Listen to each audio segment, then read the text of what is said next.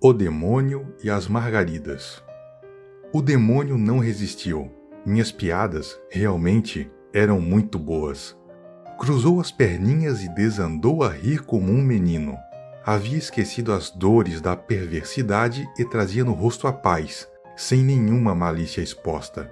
De repente, entristeceu. Pude até anunciar um jeito esquisito no lábio superior, talvez um princípio de choro. Depois, exalando comovente curiosidade, com reverência pediu que contasse outras. Estranhei.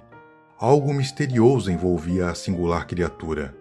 Não quis de maneira alguma continuar, mas acabei sendo, irresistivelmente, forçado à nova conversa, agora engenhosa, trespassada de fino humor. Sorriu aliviado, suspirando. Em seguida, com as pequenas mãos escondendo os olhos brilhantes, sugerindo melancolia, confessou levar uma vida injusta entre os seus.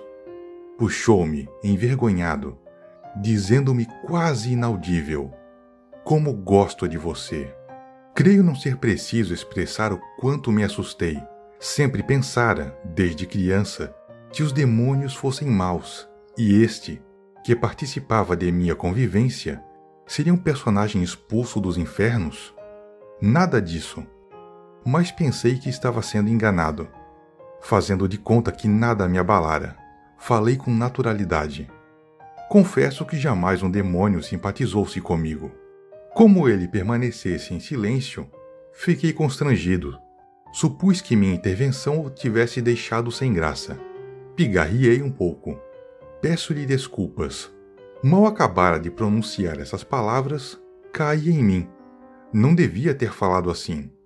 Este é um daqueles que estão contaminados pelos pecados do mundo, pensei. Estava prestes a dizer qualquer coisa de interessante quando fui interrompido. Sou um tímido. Falta-me vocação. Como encará-lo? Olhei para os lados, indeciso. Porque não tivera maior percepção, era aquilo, afinal? Os tímidos devem ser respeitados. Agi abusando de um ser bom e inseguro.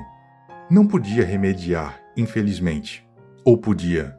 O interessante é que nem havia passado um segundo, com razão imaginei que estava sendo envolvido em exemplar gozação. E se o demônio, no fundo, estivesse construindo uma situação ridícula para divertir-se às minhas custas? Coçou a cabeça e, com aspecto aparentando calma, gritou histérico: Conversar com o senhor é a própria humilhação. Irritei-me. Fizera menção para levantar, doido, doido para quebrar-lhe os chifres, quando de maneira educada estendeu-me os braços, pedindo que eu ficasse parado. Deu-me um prolongado beijo na testa e, após chorar aos prantos, recitou alguns versos da Divina Comédia.